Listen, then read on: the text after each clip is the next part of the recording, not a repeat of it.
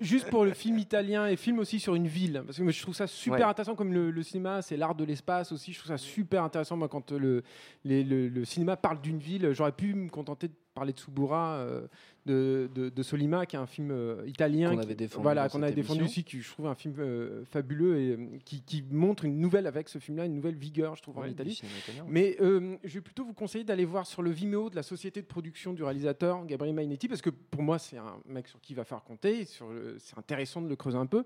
Il a une société de production qui s'appelle Goon, G2ON.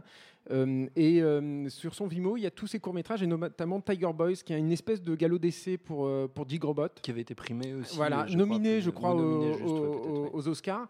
Et euh, c'est super intéressant, c'est l'histoire d'un- petit gamin euh, obsédé, omnubilé par, euh, la- par un catcheur. Donc c'est un homme de goût.